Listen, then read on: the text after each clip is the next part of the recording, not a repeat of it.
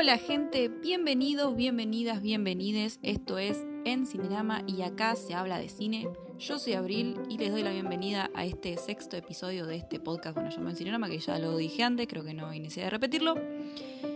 Hoy es 14 de febrero, como no, todavía no sé cómo le voy a poner el título, pero se van a dar cuenta que es un episodio especial para películas románticas, ya que hoy es el Día del Amor. Según, em, no sé, nunca busqué bien el mito de por qué 14 de febrero es el Día de San Valentín. Si alguien me lo quiere contar por Instagram, arroba cinerama me lo pueden comentar. La E de Cinerama es un 3, pero el origen de la palabra después les explico. Bueno, ¿Qué son las películas románticas? Bueno, son esas películas que desde hace muchos años nos muestran básicamente la historia entre dos personas, normalmente entre un hombre y una mujer, pero cada día hay más historias sobre hombres, mujeres y demás, que básicamente se ven, se atraen físicamente, se empiezan a hablar, a conocer y se dan cuenta de que les gusta esa otra persona más allá de su belleza física y se enamoran y dicen quiero compartir la vida contigo por un tiempo o para siempre. Y acá cuando hablamos de decir hay personas que quieren compartirla por un tiempo para siempre, es cuando empezamos a hablar de los diferentes tipos de relaciones que existen eh, tanto en la vida real como en las películas. En las películas normalmente nos muestran un tipo de relación ideal donde el amor que se sienten las personas mutuamente, que sienten las personas mutuamente, es para siempre. Es un amor tan fuerte que perdona un montón de cosas que en la vida real no pasa, o si pasa, están acumulando rencores o cosas malas porque la vida no es así, el amor no es tan incondicional. Lamentablemente. Eso nos lleva a cosas como la idealización y que haya expectativas irreales, o sea, que nosotros tengamos expectativas irreales eh, de las personas que, con las que nos gustan o que empezamos a salir. Que bueno, que después caemos en que la realidad no es así y es como bloom. Pero bueno, más allá de la realidad vamos a hablar de las películas, porque algo que tienen las películas que nos gustan es que nos hacen sentir identificados. Incluso las películas de amor, por más de que algunos finales no sean realistas, hay muchas que sí son realistas. Pero bueno, y acá voy a hablar de películas con finales o historias un poquito variadas, algunas más realistas, otras no tanto. Voy a empezar por una que es una de las que me mencionaron en, en la cajita de Instagram, donde les pregunté que me cuenten algunas de sus películas favoritas sobre amor. Esta me la compartió mi querido amigo de Videoclub al Día, que es la de mi mejor amigo, la voz de mi mejor amigo, creo que lo dije muy rápido, no sé si se entendió, que es una película que a mí me gusta, que a mi mamá le gusta, pero que yo honestamente nunca la vi de principio a fin prestándole absoluta atención. yo sé que la historia va de Julia Roberts, que tiene un amigo de la universidad, creo, que cuando eran jóvenes él gustaba de ella, pero a ella no le gustaba tanto él, pero que como que habían hecho la promesa de que si para los 40 creo eran, o para cierta edad no estaban casados, como que se iban a casar entre ellos porque eran muy amigos. Y bueno, ya estaban por cumplir esa edad y ella recibe un llamado de él o una carta, no me acuerdo bien cómo es que se contacta con ella y ella dice, bueno, llegó nuestro momento, nos vamos a casar. y ella se encuentra con que no, con que su amigo se está por casar con una jovencísima Cameron Díaz y ella se queda como en shock. Y bueno, básicamente se da cuenta de que está enamorada de él. Y un poquito del tema de lo quiero porque no lo tengo, se mete ahí y dice, no, yo lo quiero para mí y se hace como la que sí, que lo va a acompañar en su casamiento, pero en realidad se lo quiere rechorear a Cameron Díaz. Hace ahí como un, par de cositas para tratar de persuadirlo a él de que, se, de que la chabona de que Cameron Díaz no es para ella. Después se manda un mocazo para separarlos. Pero bueno, finalmente acepta. Ah, no lo dije, pero este podcast va a estar lleno de spoilers, chicos. Perdón, perdón, ya empecé mal. Si no vieron la voz de mi mejor amigo, eh, véanla, es una comedia, está muy buena, tiene momentos icónicos como cuando cantan A Say a Little Pray for You. Em, nada, es una muy buena película, mírenla. Ella acepta que su amigo no está más enamorado de ella, que está enamorado de la otra. Y es como que a ella le cae un balde de agua fría y dice, mmm, puta madre. Y eso creo que es algo que pasa mucho en la vida y es muy difícil de, procesar. Es como que en la vida a los humanos nos, cuesta mucho procesar y procesar el, aceptar las cosas como son realmente y, soltarlas. Eh, nada, maravillosa película. A mí me parece que este, este tema de aceptar que alguien ya no te... No es que no la quiere, ya no está enamorado, ya no, no, es la persona que era hace 10 años. Que eso es como también un poco eh, difícil de, de, procesar en la realidad, que en las películas de amor eh, quizás no se habla tanto. Quizás hoy en día sí, pero en las películas viejas de amor romántico no. De esto de que el amor no es para siempre, el enamoramiento no es para siempre. Porque las personas cambian, constantemente estamos cambiando. Y que dos personas hayan tenido la casualidad, para mí una de las cosas es como que del amor, esta idea del amor de relación, es como una magia en el sentido de, tenés que encontrar a alguien que a vos te guste, que guste de vos y que compartan las cosas suficientes como para querer construir algo juntos y quedarse juntos eh, por un tiempo en la vida. Y el hecho de que las dos personas constantemente estén cambiando es como que hace muy factible de que en algún momento las dos personas cambien tanto que ya no sean las personas que se enamoraron inicialmente, que no pudieron quizás crecer al mismo ritmo y se terminen separando. ¿Por qué? Porque ya no quieren lo mismo. En el caso de la boda de mi mejor amigo pasa esto, el chico la quiere, la adora porque es su mejor amiga, pero se dio cuenta de que quiere compartir o que quiere casarse con la otra, con Cameron Díaz. Y para Julia Roberts es como un poco difícil de aceptar al principio, pero después lo asume y los deja ser felices y les regala la canción que tenía con, el chabón este que era eh, The Way You Look Tonight de Frank Sinatra, si no me equivoco. Una canción hermosa, se las recomiendo también que la escuchen. Hace Little Pro For You, también un temazo, y en esta película más todavía. Pasemos a la siguiente película una que comentó Ver the Wicked, otro compañerísimo de la comunidad de Instagram. Vayan a ver su perfil. Creo que no lo dije, pero vayan a ver el perfil de Videoclub al día, hace videos de un minuto. Nada, fin del paso publicitario. Como si fuera la primera vez. Una peli de Adam Sandler con Drew Barrymore, una de mis favoritas de esta dupla porque tienen varias. Hay una más vieja eh, que no me acuerdo cómo se llama, algo de cantante de la boda no la vi. O sea, me acuerdo que la encontré una vez en la tele, pero no la vi completa. Y una más actual que es Vacaciones en Familia o algo así. No importa. Como si fuera la primera vez. Película hermosa. A mí me encanta, me río, la veo cada vez que la encuentro en la tele. Si nunca la vieron, véanla. De un chico, un chico, un tipo que es el personaje de Adam Sandler, que es un mujeriego y básicamente vive en una isla de Hawái y como es un lugar tan turístico, constantemente el chico lo que hace es salir con turistas que en algún momento se van a ir del lugar, o sea, capaz que están una semana y se van. O em, sobrecargos son las, eh, las que trabajan en los aviones, una cosa así. Básicamente tiene muchas relaciones casuales, medio que usando a las mujeres, mintiéndoles, manipulándolas para estar con ellas. Y como ellas se tienen que ir, él no tiene que atarse a ninguna hasta que conoce una chica, el personaje de Drew Barrymore, que se llama Lucy, y como que se enamora bastante de verdad de ella.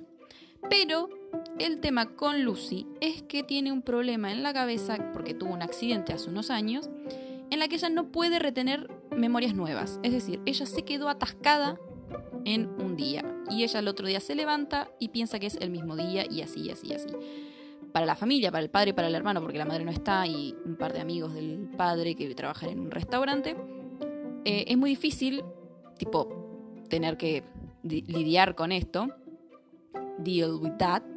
Entonces, lo que hacen básicamente es seguirle la corriente. Entonces, todos los días hacen algo, eh, en, este, en el caso de ellos, como que reinician de alguna forma su casa para que parezca que es ese día. Por ejemplo, le ponen a lavar la ropa para que tenga esa misma ropa para usar al día siguiente. Eh, como el día en el que ella se trabó es justo el cumpleaños del padre, repiten todo. El cumpleaños del padre eh, vieron el partido de fútbol tal, o sea, ya se lo saben de memoria. Vieron sexto sentido un montón de veces, o sea, que ella es como que siempre clave se asombra y se sorprende con el final y ellos como, ay, sí, no me lo esperaba. Em, y bueno, nada, básicamente el personaje de Adam Sandler lo que hace es enamorarla una y otra vez. Y bueno, en un momento como que dicen, bueno, no basta, tenemos que empezar. Él como que se enamora de verdad y realmente se involucra en el tema de que ella pierde la memoria constantemente para tratar de ayudarla y no de, eh, de solamente seguir esta, este loop de repetir cada día lo mismo. Y bueno, empiezan a hacer estrategias para recordarle o decirle todos los días qué es lo que pasó en el accidente qué es lo que, qué es lo que se perdió, básicamente qué hecho se perdió de su familia, del mundo, y bueno, tratar de reiniciarle la relación con, con el personaje de Adam que no me acuerdo el nombre. Y bueno, es como tierna desde ese lado, es súper irreal, porque la película termina con que, con que él logra casarse con ella, tener una hija, eh, y se van todos de viaje en bote, porque eran como que todos eran, eh, como que se dice, marineros. No, no, no serían marineros, no sé bien qué sería. Eh, pero bueno, nada. Es un final súper irreal, súper lindo, encima con una canción de los Beach Boys de fondo, de Would It, Be Nice. Em, pero súper irreal, porque es como, ¿cómo, ¿cómo hicieron? O sea, posta. ¿Cómo hicieron para que a esa chabona no, le, no se le rompa la cabeza cada uno de los días de su embarazo cuando se levantó y tenía una panza? O sea, es súper irreal si lo pensamos con demasiada lógica. Pero es muy tierna, es muy bonita eh, y es muy graciosa. Se las recomiendo mucho. Esa, esa me gusta, véanla. Otra que me pasaron por Instagram, que la vi justo ayer, es como si tuviera 30, una película he visto también millones de veces. Millones de veces. Me encanta, no me canso jamás de verla. Eh, y nada, también es como una fantasía ahí de una chica que tiene 13 años y de un día para otro dice, no, quiero cumplir 30 porque mi vida adolescente es una mierda, que lo hemos dicho todos. Quiero pasar a tener 30, tener plata, tener trabajo, haber estudiado y, ser como recopada y todo lo que quiero ser. Y pasa, la chica se levanta un día y tiene 30 años y no sabe nada de su vida y descubre que se convirtió en una persona de mierda. Y básicamente la película es ella descubriendo que es una persona de mierda, arreglando su vida y volviendo para pues, desde el principio. Eh, es una película que mezcla y tiene como un toque de, de fantasía, es medio cuestión de tiempo, hablaremos de cuestión de tiempo luego, en la que, nada, básicamente hay una realidad como la nuestra y hay un elemento medio mágico ahí que nos explica y que la película no se centra en ese hecho mágico, sino que en cómo se lidia con ese hecho mágico. Eh, nada, es una película bastante sencilla, bastante buena, a mí me gusta, tiene momentos icónicos como cuando bailan eh, Thriller de Michael Jackson, eh, así que se las recomiendo. Si les gusta ese tipo de películas, véanla. Cuestión de tiempo. Hay un post en mi Instagram sobre Cuestión de tiempo. Es bastante corto, pero nada, es una película que también es hermosa. A mí me gusta mucho cuando en las películas se mezcla esto de la fantasía en una realidad como la nuestra. O sea, no es que es un futuro eh, distópico y hay algo de fantasía, no, no, es una realidad como la actual, le meten algo de fantasía, pero la historia no gira alrededor de ese, o sea, sí gira alrededor de ese hecho de fantasía, pero no en investigar cuál es su origen o ese tipo de cosas, sino que es cómo lidiaríamos nosotros en la realidad con ese hecho de fantasía o de magia en el medio. En el caso de cuestión de tiempo, es un chico que un día el padre le dice que los hombres de la familia tienen el poder de viajar en el tiempo, que se tiene que meter a un lugar oscuro, cerrar los ojos y pensar en qué momento quiere volver. Y si él estaba en ese lugar en ese momento, puede ir. Es una película hermosa que habla del amor, más allá de la cuestión de pareja, sino que él, el personaje de. Ay, no me acuerdo el nombre de este actor que. Colorado, que es, uno, de uno de los hermanos de Ron Weasley en la de Harry Potter, tipo ese de Charlie, el que está con Fleur, bueno, no importa. Nunca me acuerdo el nombre, lo queremos. Habla de el personaje de él y sus relaciones tanto con su pareja, con Rachel McAdams, eh, y su relación con su hermana, con su padre. Es como muy dulce en cómo toca todas esas eh, ese tipo de relaciones y de cómo él eh, con este poder que descubre que tiene va tratando de arreglarlas hasta que se dan cuenta de que en realidad viajar en el tiempo no ayuda demasiado sino que lo que ayuda es hacer eh, cosas en el presente porque después tratar de arreglarlo es medio al, al pedo perdón mi lenguaje sino que hay que vivir el presente es una película muy linda muy tierna y tiene este elemento de la fantasía que a mí personalmente me gusta, hay gente capaz que no le gusta. Hay otra película que lo voy a decir ahora y ustedes quiero que si alguien sabe, lo escucha y, sabe qué película estoy hablando, eh, solamente para jugar entre nosotros.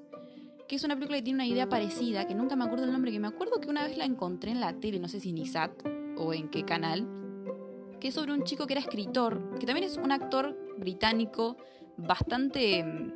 Eh, como que no, no tiene la fama que debería tener muy conocido, que creo que es el mismo que hace del hermano en Little Miss Sunshine. Creo que es el mismo. Eh, bueno, básicamente en esta película él es un escritor y empieza a escribir sobre un personaje, una chica, y como que este personaje aparece. como que con su máquina puede escribir y en el momento pasan estas cosas. Nunca la vi entera, siempre me quedé con la intriga y nunca me acuerdo el nombre de la película. Así que si escuchan este podcast y saben de qué película estoy hablando, van a Instagram, me siguen, arroba en guion bajo cinerama con la E que es un 3 y me dicen qué película es. Eh, para que yo después la vea. Porque me acuerdo que tenía una estética medio parecida a la de Cuestión de Tiempo, que es como así bastante naturista, nada muy espectacular, pero muy bonita. Bueno, Cuestión de Tiempo, eso. Recomendadísima, ya lo he dicho. La amamos en, este, en esta cuenta, en esta comunidad, la amamos. ¿Qué otra película de amor quiero hablar? Mi primer beso. Me encantan las pelis de mi primer beso. La primera y la segunda, me acuerdo que hubo una época en que la segunda, chicos, estaba obsesionada con esa película cuando era chica. O sea, tenía como 11, 12 años creo, y me encantaba mi primer beso 2. Son un clásico, creo que hoy en día ya no se habla tanto de estas, de estas películas, es como que hace mucho que no las veo así mencionar en, en Instagram o cosas por el estilo. Mi primer beso 1, no me acuerdo de qué años son tampoco, eh, el nombre de la actriz principal de la nena nunca me, no me lo acuerdo. No sé qué, no sé si ha hecho muchas cosas. Es como la actriz que hizo de Matilda, como que fue bastante famosa en su momento y ahora de grande no sé qué muchas otras cosas más hizo. La que está en la película haciendo de la madrastra, por así decirlo, como la mujer que después se pone en pareja con el padre porque la, nena es huérfana de madre, es eh, ah, Jamie Curtis. Y el actor que hace el padre también es conocidísimo, es uno de los cazafantasmas, pero no me acuerdo, nunca supe el nombre. Pero bueno, nada. Mi primer beso uno es una película súper tierna, es sobre una nena y su mejor amigo, que su mejor amigo es el que hace de, mi por angelito, que no me voy a acordar, no me va a salir el nombre ahora, pero bueno, es conocidísimo también. Y nada, es como que tienen su pequeña historia de amor ahí, medio infantil, en la que se han un besito, pero la película en realidad no habla sobre, mi, sobre el primer beso de ellos. O sea, es como una de las cosas que pasan, pero es sobre lo que le pasa a la pibita esta que está lidiando con que su vieja se murió, con que su padre se empieza a enamorar de, otra mujer y un montón de cosas así. Y nada, es preciosa. Mi primer beso 2, que es una en la que ella se entera de que su madre tuvo otro novio muy cercano al padre, empieza a dudar de que su padre sea su padre, entonces se va a Los Ángeles con su tío a investigar eh, sobre el pasado de su madre, que aparentemente había sido como una hippie y, o una onda así. Eh, y bueno, ella ya es más adolescente y cuando va a investigar eh, va con... No es su primo, no es su primo, no, no es su familiar, pero bueno, es un nene que tiene su edad y que trabaja ahí con el, el tío. Y bueno, ahí sí se enamoran, tienen como toda una aventura, es medio un la primera no sé si llega a ser un coming of age. La segunda creo que sí, porque es todo este viaje que ella tiene, conociendo, investigando sobre el pasado de su madre, confirmando, alerta spoiler, que su padre sí es su padre. Como que justito hubo ahí una brechita en la que cortó con este novio que ella piensa que es su padre y se puso con su padre. Eh, y bueno, nada, descubre un poco sobre la vida de la madre en este viaje que la acompaña constantemente el chico de su edad. Se también como que crece ella y bueno, se besa con el chabón al final y es como, ¡ay, qué lindos! Y a mí esa película me encanta, me fascina. Bueno, ¿qué otra película me mandaron para que hable? 500 días con ella. Que acá vamos con una película un poquito menos, em, ¿cómo decirlo? Menos idealizada, entre comillas. Es una película que, si la vieron, saben que genera este revuelo de ¿y quién tenía razón? ¿Tom o Summer? Es una película sobre un hombre, sobre Tom, que conoce a una chica que se llama Summer y se enamora bastante de ella. Se enamora de una forma un poco idealizada, como que Tom tiene esta idea del amor que nos vendieron en las películas románticas desde siempre. Y Summer como que no, no tanto. Y desde el principio como que le dice que ella no quiere tener nada muy serio. Eh, y él como que no lo llega a entender o piensa que ella cambia de opinión por las cosas que hace ella después con él. Pero ella en realidad no. Nunca quiso tener nada serio hasta que en un momento dice, no, basta, no, esto no me da más. Y cortan y él está como re enojado, re eh, hay una escena famosísima que es del final de la película en esto de las expectativas, de expectativas versus realidad, que ellos se reencuentran después de un tiempo de haber cortado. Ella lo invita a una especie de fiesta eh, y él piensa que van a estar hablando toda la noche, que se van a reconciliar y demás, y no, no pasa, pasa totalmente lo contrario, él, se entera de que ella está comprometida con alguien más en esta fiesta. Eh, pero bueno, creo que es una película que habla de el tema de esto de la idealización, como que realmente muestra eh, qué es lo que pasa cuando idealizamos a alguien y qué pasa cuando em, no somos claros en la comunicación entre las parejas. Hace un tiempo creo que era The Girl of the Movies, es una cuenta de Instagram también con lindo contenido. Nunca me acuerdo si es Girl of the Movies o The Girl of the Movies. Había planteado esto de cuál era el tema o cuál era el problema que había en la de 500 días con Summer y una de las opciones era la falta de comunicación. Y sí, porque no es cuestión de quién tenía razón. Porque por un lado, Tom eh, no supo aceptar realmente decir, bueno, esta chica me está diciendo que no quiere nada conmigo, pero está teniendo ciertas actitudes que a mí me dan a entender que en realidad sí quiere algo conmigo. Entonces, ¿qué hago? ¿Le vuelvo a preguntar? No, no le vuelvo a preguntar. Es lo que debería hacer. Y ella no, quizás no supo decírselo de vuelta o repetírselo, porque le dijo, no, que no quería nada serio. Y después tuvo estas actitudes, que para él eran actitudes románticas, y que para ella era simplemente disfrutar de tener un vínculo con él. Pero no era querer no era una forma de, decir que se quería comprometer con él. Entonces, evidentemente acá el tema no es que uno es malo y el otro es bueno, es que hubo una falta de comunicación. Si bien eh, medio que ella dijo que era lo que quería, él no le planteó y fue eh, directo y limitante con lo que él quería. Porque él no le dijo, bueno, eh, che, yo quiero una relación real con vos. Sino que él tuvo miedo y no se lo dijo, ¿por qué? Porque tenía miedo de que ella se fuera. Nada. 500 días con Sommer es una película independiente hermosa que habla del amor desde una perspectiva bastante real en esto de las idealizaciones, las expectativas y el tema de la comunicación, que creo que para el momento en el que salió, eh, como que todavía la sociedad no estaba lista para tener esta charla, eh, pero que hoy en día sí, eh, y ya como que, no sé si es que queda vieja, pero estamos mucho más preparados para tener esta charla. Yo creo que ninguno tiene razón. Yo creo que hubo una falta de comunicación que no supieron realmente delimitar y decir, bueno, yo quiero esto, vos querés lo otro, bueno, vayamos por caminos separados. Como que ninguno tuvo la valentía o que Tom no tuvo la valentía quizás para decir, no, prefiero no tener nada con vos a tener algo que me pueda confundir. Eh, que es algo que hacemos mucho los seres humanos, creo yo. Sobre todo las personas que quizás tenemos la... Me, incluyo, che. Sí, porque sí. Eh, cuando alguien tiene una autoestima un poco baja, como que no sabe decir, bueno, no, si vos no querés lo mismo que yo quiero, mm, preferible no tengamos nada.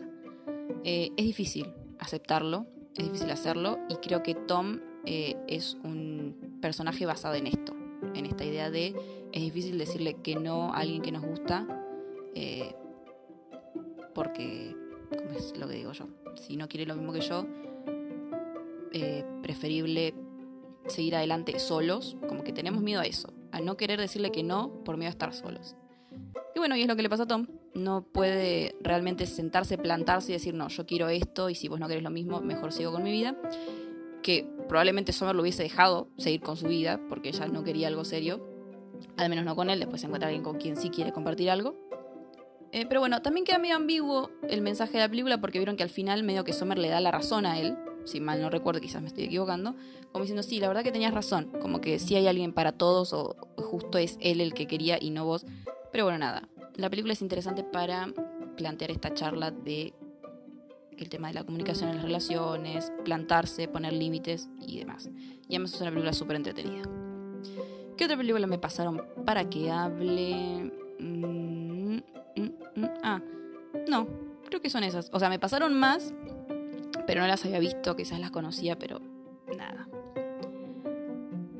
No, creo que no hay ninguna más de la que quiera hablar más que... Ah, sí. Bueno, Call Me By Your Name, creo que ya dije todo, porque Call Me By Your Name es de mis películas de amor favoritas de toda la vida. O sea, no sé por qué tardé tanto en verla, me acuerdo que la vi como tres años después de que salió. Nada, es hermosa la forma en la que exploran esa relación así de forma tan natural, tan humana, de, esto de, de, verlo desde el lado incómodo, desde el lado... Es, es simplemente genial. Es un poco lenta, pero yo la disfruté toda no tengo mucho más que decir. Vayan a ver el reel que subí hace, que es un video viejo de TikTok, pero es actual lo que digo de la película, en mi Instagram. 10 cosas que odio de ti. Es una de las que recomendé en mi post de historias de amor para todos los gustos. También, una película que me encanta, que hace un montón que no reveo, que me acuerdo que la vi una vez con una amiga, porque pintó, creo que estaba en Netflix en ese momento. Eh, es una película basada en una novela de Shakespeare. De Shakespeare. No sé bien, sí, creo que lo dije bien que es básicamente la historia de un chico, en este caso el mismo actor que hace de Tom en 500 días con Summer, que es eh, Gordon Levin. Si no, no quiero decir mal el nombre porque nunca me lo acuerdo bien porque es medio largo. Cuestión, está enamorado de Bianca, una chica de su colegio.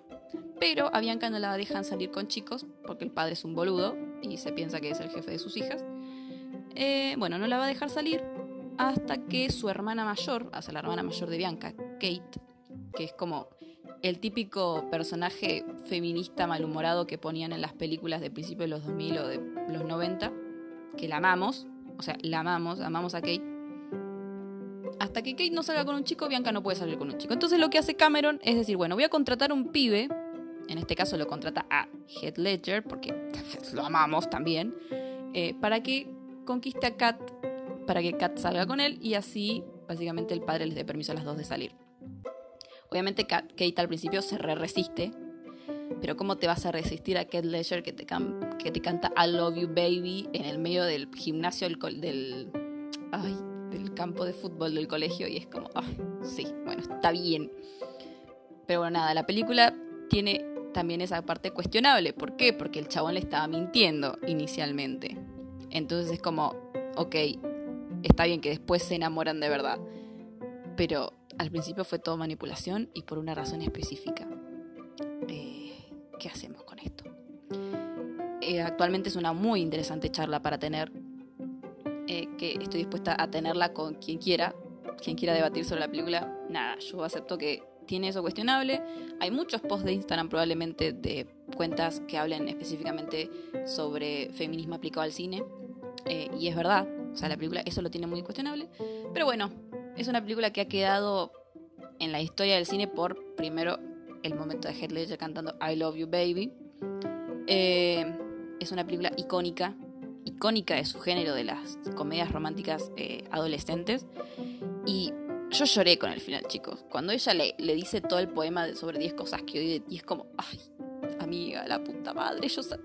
Same, same, same. O sea, he sentido lo mismo. Eh, nada, peliculón. Con cosas para cuestionarle, sí, más vale. Pero no quita que no podamos disfrutarla. O sea, yo creo que es muy importante esto de... Hay muchas películas cuestionables sobre el amor hoy en día, como también The Notebook, una película de la que no quería hablar básicamente porque, no sé, me da paja, es una película clásica también del amor, esto de, de diario una pasión. Pero también una historia súper tóxica. O sea, una relación súper tóxica. Pero bueno, quedó en el, en el, en el inconsciente, no. En la memoria colectiva de la generación y es una película de amor conocidísima y que nunca se va a borrar de la historia. ¿Que está mal disfrutarla? No. Yo no creo que esté mal disfrutarla. Si a ustedes les gustan esas películas, a mí también me gusta esa película. O sea, yo he llorado cada vez que la he visto. Pero también es importante saber cuestionarnos esas cosas que tienen las películas, esas partes tóxicas y esas partes cuestionables, para básicamente avanzar como sociedad, como personas, y no repetir esas cosas que sabemos que están mal, esas cosas que son tóxicas, no idealizar esas cosas. Disfrutemos las películas de amor viejas con ideas un poco pasadas que, que ya sabemos que están mal, que no está bueno repetirlas. Disfrutémosla con un ojo crítico. Eso me parece perfecto. Pero nada, no, eso, me parece perfecto. Entonces por eso recomiendo 10 cosas que de ti porque para mí es una gran película, o sea, gran película de los... Bueno, en realidad es del 99, no llega a ser el 2000, pero bueno, es como muy icónica del 2000 más que del 99, pero no importa. Me encanta, se las recomiendo, una rom-com, una team rom-com, no sé, eh, excelente. Pero bueno, nada, eso, hay que cuestionarla. Como de Notebook. De Notebook, toxiquísima, pero yo lloro cada vez que la veo. Nada, ya van a cumplir la media hora y yo no quiero hacer más largo este podcast porque la verdad que eso era todo lo que quería decir, solo quería hablar un rato sobre películas de amor porque me gustan. Eh, o sea, no es mi género favorito, pero me gustan. Algunas específicas las disfruto mucho, más que nada las comedias o los dramas lindos construidos como Call Me By Your Name. Eh, nada, yo soy Abril, esto fue el sexto episodio de Encinerama. Espero que lo hayan disfrutado. Recuerden seguirme en Instagram y en TikTok, que en TikTok subo videos y en Instagram subo un poco de todo. En ambos me encuentran como arroba en guion bajo cinerama el Cinerama, el, la E de Cinerama es un 3, perdón. Eh, y nada, nos vemos en la próxima. Chau, chis.